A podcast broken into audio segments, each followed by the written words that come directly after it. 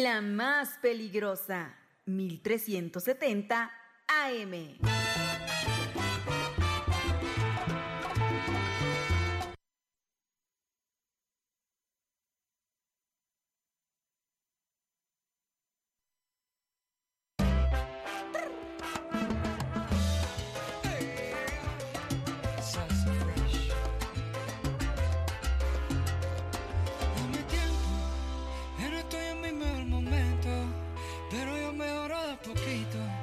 12 con 18 minutos, las 12.18 en la más peligrosa 1370 de AM y www.peligrosa.mx. Señora linda, señora bonita, mi rey, mi reina, ya son las 12, ya es el mediodía y usted sabe que de lunes a viernes, en punto de las 12 del mediodía, llega para usted el resumen informativo más importante de todo lo que se ha generado a nivel local, nacional e internacional. Así que abróchese bien los cinturones porque vamos a dar un viaje por lo más relevante de la información en esta su sección favorita, la que usted más pide, la que más escucha, las rapiditas de la información.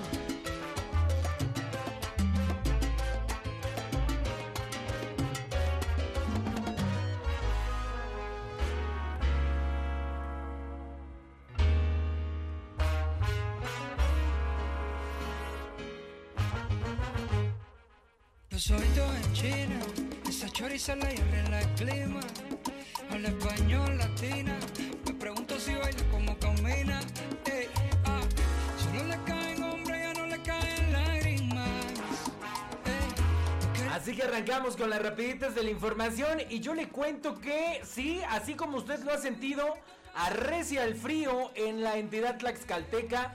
Yo le cuento que este 19 de diciembre de 2023 pues se sintió bastante fuerte el frío por la- las primeras horas de este martes y es que esto es asociado con la masa de aire frío y el Frente Frío número 17 que mantendrá el ambiente gélido. Por ejemplo, hoy en Tlaxcala tendremos cielos despejados la mayor parte del día. Aunque esta mañana la temperatura comenzó por ahí de los 2 grados centígrados, pues se ha ido un poco templando a por ahí de las 10 de la mañana a los 11 grados centígrados y ahorita al mediodía 16 grados. Por la tarde se espera que haya un clima mucho más cálido, por ahí de los eh, 17, 18 grados, pero por la noche vuelve a descender la temperatura. Se esperarán eh, hasta 9, 8 grados y 7 grados por ahí de las 10 de la noche. Los vientos del sur a lo largo del día estarán a una velocidad de 13 kilómetros por hora. Así que bajas temperaturas, arrecia el frío en, Tlaxcala. Así que yo le pido que, por favor, se abrigue muy bien. Es momento de sacar la chamarra, el chaleco, los gorros, los guantes, la bufanda, todo para mantenerse calientito, estarse hidratando muy bien, eh, consumir mucha vitamina C, comer frutas, verduras y muy importante, si tiene usted un calentón, un calentador eléctrico en su casa, pues tenga mucho cuidado al utilizarlo. Lo mismo si es que usted pretende hacer fogatas, prender chimeneas, cosas por el estilo. O bueno, de repente hay personas que en algunas comunidades, en los tambos de agua, que son como de aluminio, que son de fierro, pues meten ahí papeles o leña para tratar de hacer lumbre. Bueno, es muy importante que tenga usted mucho, mucho cuidado. Recuerde que ese tema es muy peligroso, el estar inhalando eh, todo, todo el humo que emana de la lumbre que se va y de esta madera que se va quemando, de los papeles que se van quemando, pues hace mucho daño a los pulmones y pues se puede encontrar más allá de enfermedades, pues hasta un deceso. Así que tenga usted mucho cuidado con esas situaciones, no se exponga a los cambios de temperatura y si tiene usted, ya le decía, algún calentador eléctrico en su casa, algún calentón como le llamamos, pues conéctelo un ratito, ya no salga usted, duérmase, desconéctelo bien para que no vayan a ocurrir accidentes en su casa. Aparte que le digo, aguas con la luz porque va a llegar bastante caro el recibo. Son las 12.22. Me calientas de todo que nunca me cuentas. Si tú te sueltas.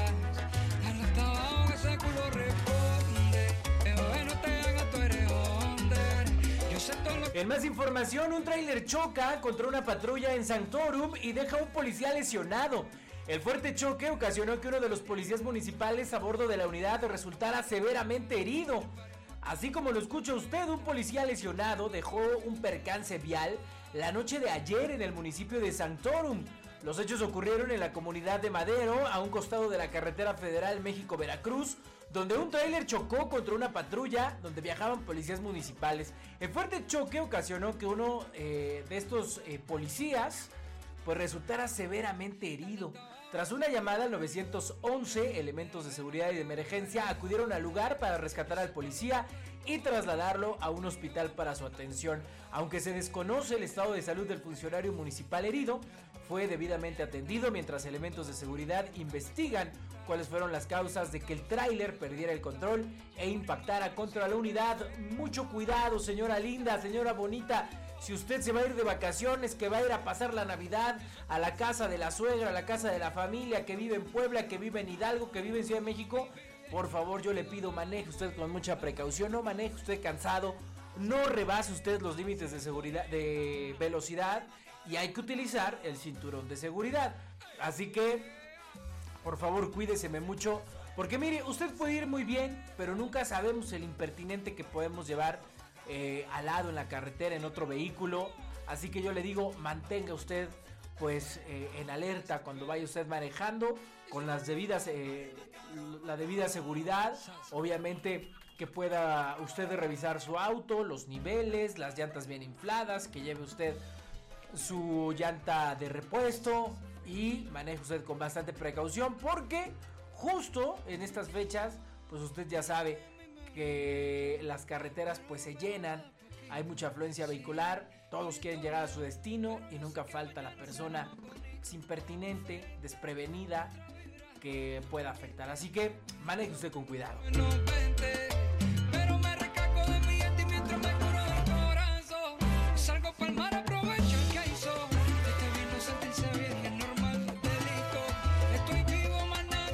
En más información, se convoca a una movilización para exigir justicia por maestro ejecutado en Apetatitlán.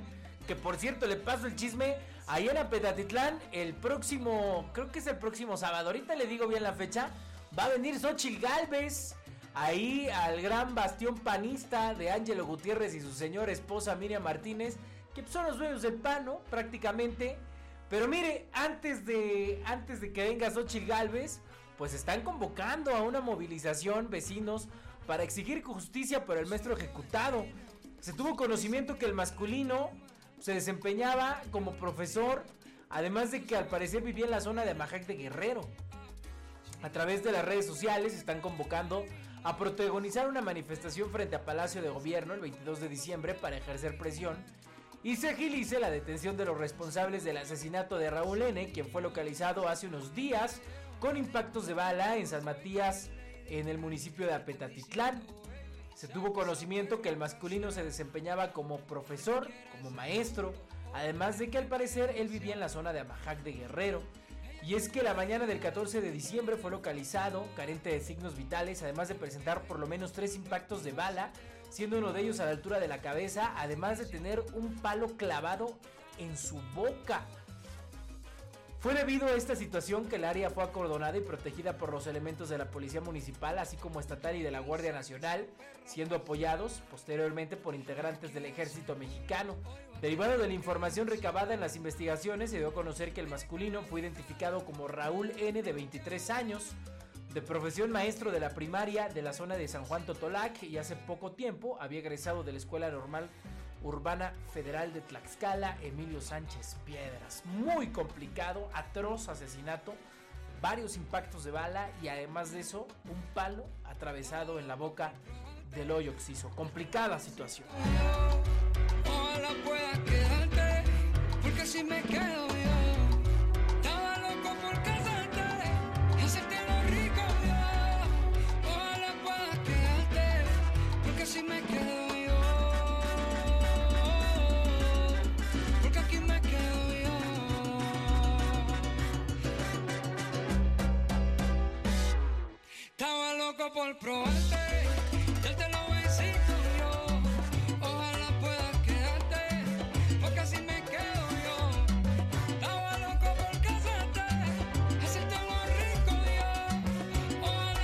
Bueno, ahora sí vámonos a hablar de la política en Tlaxcala. Y es que ya suenan los nombres de los posibles candidatos a diputados federales por Morena. Esta semana se conocerá de manera oficial el nombre de la mujer y el varón que conformarán la dupla también para competir por el Senado de la República. Y es que de manera extraoficial se presume que las candidaturas a diputados federales por Morena quedarían en manos de dos hombres y una mujer, los cuales tendrán el gran compromiso de trabajar y garantizar la continuidad de la cuarta transformación en el Congreso de la Unión. Información aún no confirmada y según trasciende, en una encuesta aplicada por el mismo instituto político se perfilan Luis Vargas para el Distrito 1 Federal, Vicente Morales Pérez para el Distrito 2 y Heréndida Cova Brindis para el Distrito 3. Al parecer, los nombres mencionados son los que salieron mejor evaluados en el proceso de consulta ciudadana, aunque hay que dejar en claro que esto es información preliminar. Lo que es un hecho es que en esta semana se conocerá de manera oficial el nombre de la mujer y el varón que conformarán la dupla para competir por el Senado de la República. O sea que de manera extraoficial en el Distrito 1 Federal con cabecera en Apizaco y que abarca los municipios de Huamán, Tlaxco, son 19 municipios, pues todo parece indicar que será Luis Vargas el candidato por Morena. Con esto desplazaría al flamante diputado local del Distrito 10 y expresidente municipal de Ixtenco y que saliera por la puerta de atrás. Bueno, salió por la puerta de adelante, pero porque lo corrieron los propios habitantes de Ixtenco, Miguel Ángel Caballero Yonca. Con esto, pues el famoso diputado, pues se le mermaron sus aspiraciones de ser diputado federal y seguramente ahora irá por la reelección del Distrito 10. O sea, si no es Chana, es Juana. Así que fracasa entonces Miguel Ángel Caballero Yonca, según esto, con su aspiración de ahora ser representante en el Congreso de la Unión. Eh, yo le pregunto a usted, ¿votaría de nuevo por él para, para que vuelva a ser otros tres años diputado local del Distrito 10 con cabecera en Huamantla? Ahí se lo dejo de tarea. Lo que sí es que ya se registró a dos procesos diferentes, uno a la Diputación Federal y otro a la Diputación Local. Le pueden impugnar sus registros a este flamante diputado. Bueno, continuamos con, con la información de política y ahora sí le cuento que Xochil Galvez estará en Tlaxcala.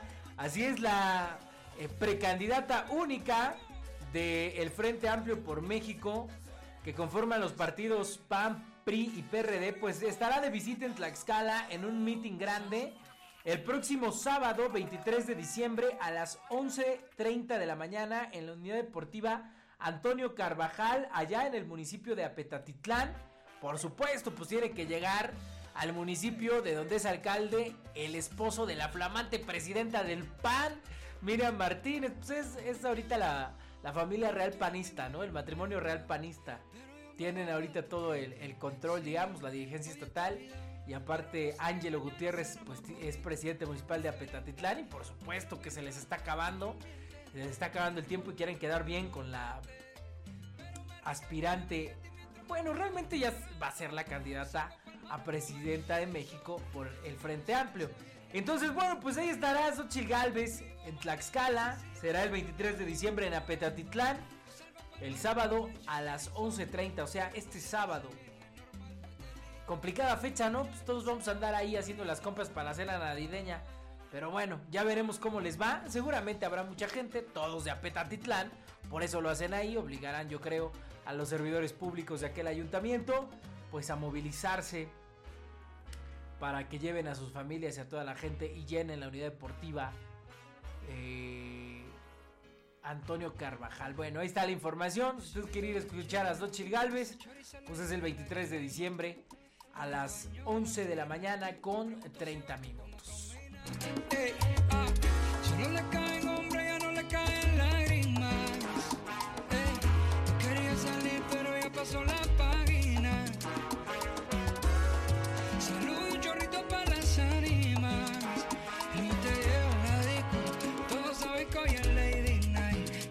Diciendo, baby, saca esa perra a. El que quiera ese culo, hoy va a tener que gocear.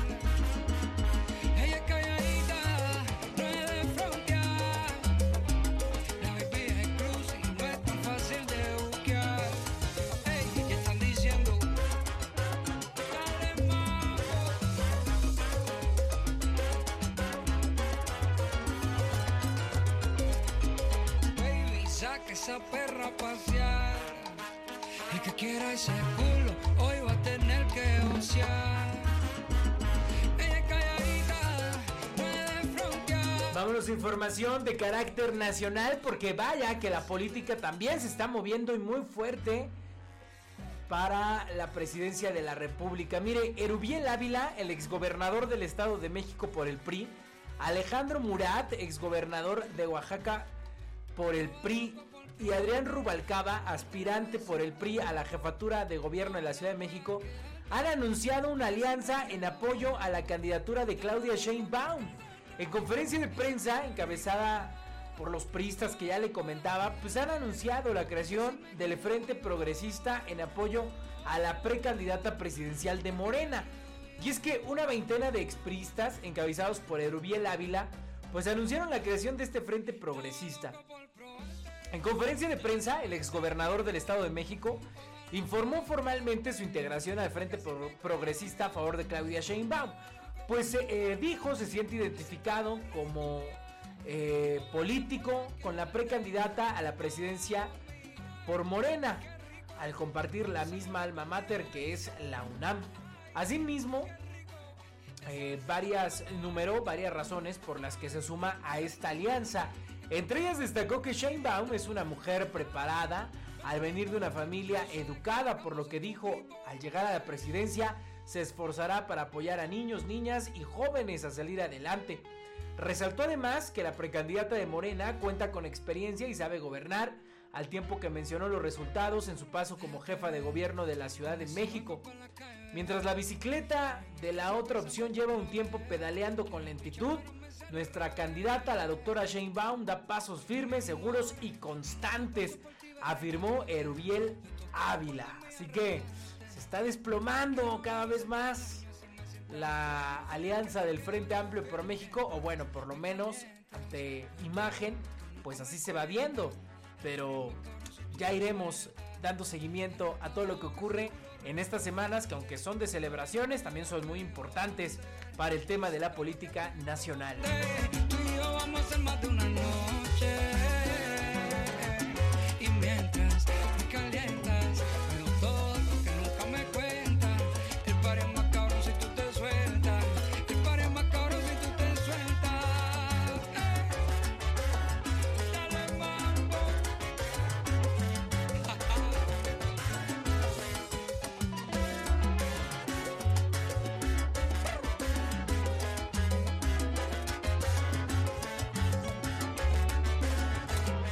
Dale hasta abajo que ese culo responde.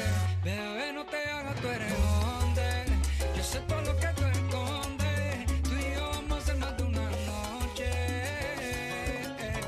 Y mientras me calienta, veo todo lo que nunca me cuentas. El par es más cabrón si tú te sueltas. Y el par más cabrón si tú te sueltas. Vámonos con más información y a colación del desplome que está eh, viviendo el Frente Amplio por México, pues, ¿qué le digo, señora linda, señora bonita? Otra baja más en ese equipo y es que el exgobernador de Michoacán, Silvano Aureoles, renuncia al equipo de Xochil Gálvez. La salida de Aureoles, de Aureoles Conejo se da 12 días después de su nombramiento como el encargado del Plan de Desarrollo Rural Sustentable.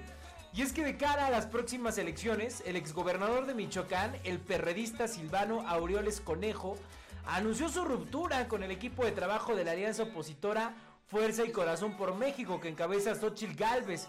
Esto luego de que él denunciara a través de su cuenta oficial de X que ha sido señalado en repetidas ocasiones por la precandidata presidencial. Así como lo escucha usted, o sea, el divisionismo a más a, a todo lo que da. Fue por medio, ya le decía, de las redes sociales digitales que el exmandatario michoacano, michoacano señaló que los eh, señalamientos pues se han dado en múltiples ocasiones durante reuniones privadas. Esto dijo, ante las constantes descalificaciones de las que he sido objeto en varias reuniones privadas por parte de Xochitl Galvez, en un momento de congruencia he decidido no aceptar la encomienda que me hicieran en su equipo de Fuerza y Corazón por México, escribió el perredista en su cuenta de X. Aunque Silvano no dio detalles de cuáles han sido las descalificaciones o señalamientos de las que ha sido objeto por parte de Galvez Ruiz, afirmó que a pesar de su ruptura del equipo de trabajo, pues desea que la alianza opositora gane la elección presidencial de 2024.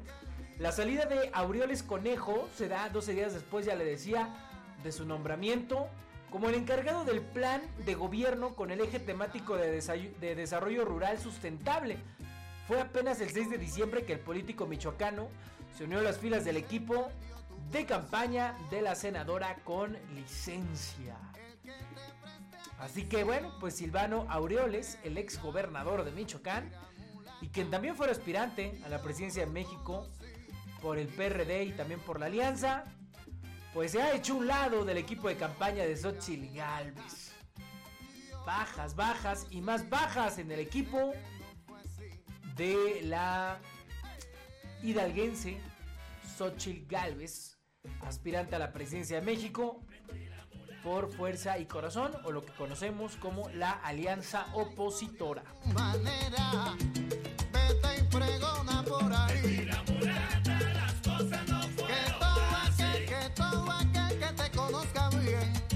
seguro que va a decir mulata. Mentira, mulata,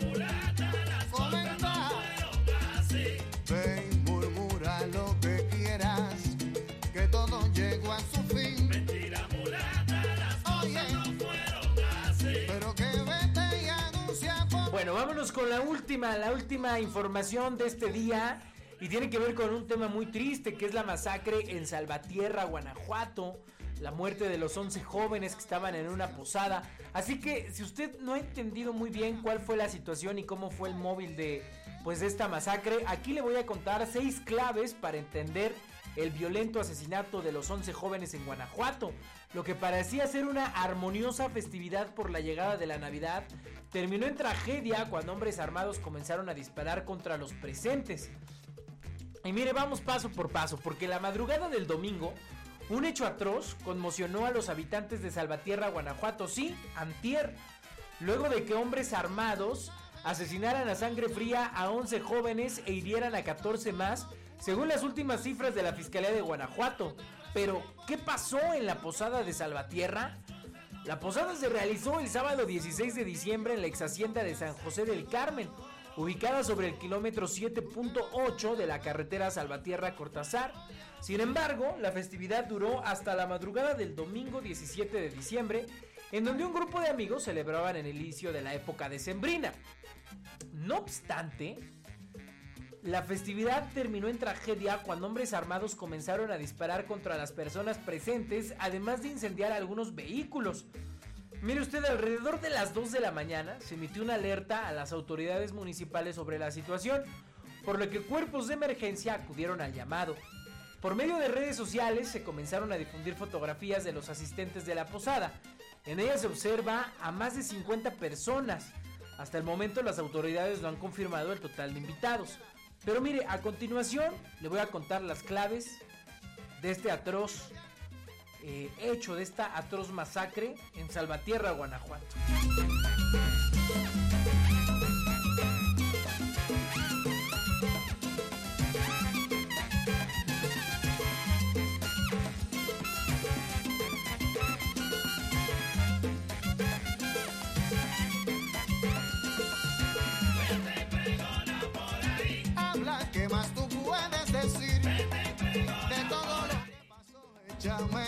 Mire, punto número uno. El alcalde de Salvatierra asegura que las víctimas asesinadas eran jóvenes buenos.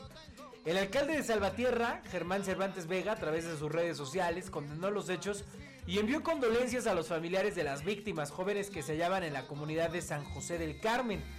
Estamos en completa disposición y coordinación con la Fiscalía General de Justicia del Estado para el pronto conocimiento y esclarecimiento, así como detención de los responsables.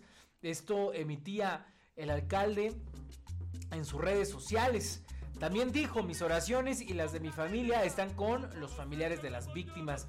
Se lee en su publicación de Facebook. Asimismo indicó que los jóvenes no formaban parte de grupos del crimen organizado y enfatizó que eran jóvenes buenos, ciudadanos salvaterrenses, buenos, no eran criminales. Aseguró que tienen coordinación con la Fiscalía General de Justicia del Estado para esclarecer los hechos. Punto número 2. AMLO afirma que Guanajuato requiere un trato especial. Por su parte, el presidente Andrés Manuel López Obrador afirmó que esa entidad requiere un trato especial, pues no es la primera vez que se presentan hechos de este tipo, e insistió en que debe cambiar el fiscal Carlos Zamarripa. En conferencia de prensa, el mandatario lamentó el asesinato de los jóvenes que estaban en una posada y envió su pésame a los familiares de las víctimas. Reiteró que su exigencia es que se remueva del cargo al fiscal de Guanajuato, Carlos Amarripa, quien tiene una fuerza política descomunal. Es como si él fuese el gobernador apoyado de grupos con mucha influencia. Número 3. La masacre en Salvatierra fue ocasionada por hombres armados, según la Fiscalía General del Estado.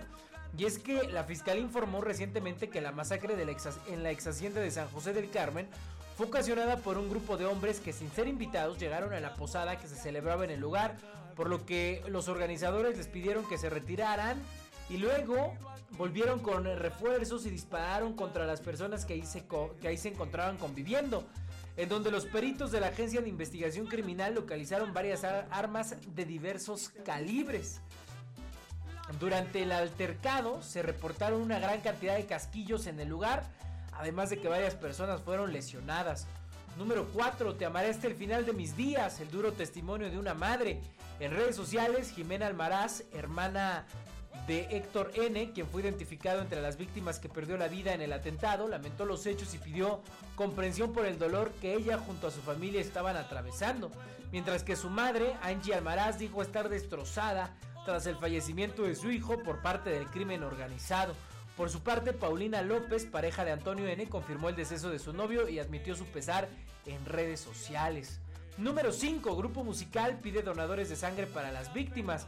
El grupo Dinastía Cornejo confirmó el fallecimiento de Juan Luis García Espitia, que formaba parte del staff de Dinastía Cornejo, por lo que pidieron a sus seguidores apoyo para cubrir los gastos fúnebres. Dinastía Cornejo amenizaba la posada de Sembrina la noche del sábado y la madrugada del domingo, cuando un grupo de hombres armados irrumpió el lugar. Ante la situación tan crítica, la banda recurrió a sus redes sociales para solicitar la ayuda de sus seguidores en la obtención de, donadores de sangre que pudieran contribuir al tratamiento de los músicos heridos que se encontraban en el Hospital General de Salvatierra. Número 6. Pobladores alistan protesta pacífica por jóvenes asesinados en Salvatierra. Pobladores, vecinos, amigos, seres queridos y todos aquellos cansados por la violencia alistan una marcha en honor a los 11 jóvenes asesinados. La publicación difundida en redes sociales explica que esto es para unirse también al dolor de los familiares de las víctimas que están pasando por un mal momento luego de que el crimen organizado les quitara a sus familiares. La marcha será el 20 de diciembre, o sea, el día de mañana, a las 6 de la tarde. Allá en Salvatierra, la marcha será desde el jardín principal de la explanada del Carmen para dejar las veladoras alrededor del árbol buscando la luz en la oscuridad. Así que bueno, pues este es el seguimiento que le hemos hecho a este caso de la masacre de los 11 jóvenes asesinados en una posada en la hacienda del Carmen en Salvatierra, Guanajuato.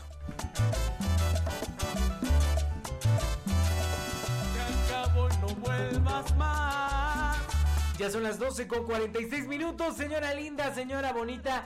Ahí están las rapiditas de la información a través del 1370 de AM y www.peligrosa.mx. Ya está usted informada de todo lo que acontece a nivel local, nacional e internacional. Información que tiene usted que saber, aunque sean vacaciones. Aquí la mantenemos informada en las rapiditas de la información. Amor es la verdad, es vanidad.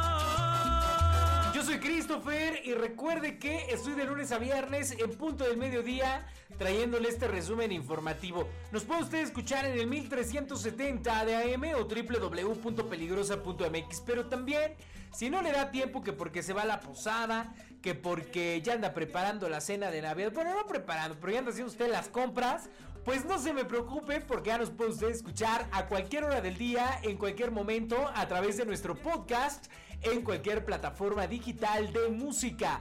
Apple Music, Spotify, Amazon Music, la que usted le guste, la que usted tenga en su celular.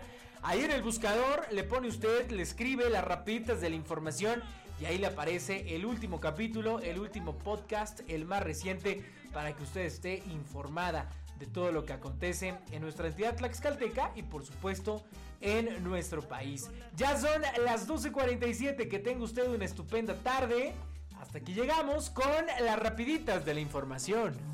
Oye, suena tambor, suena tambor.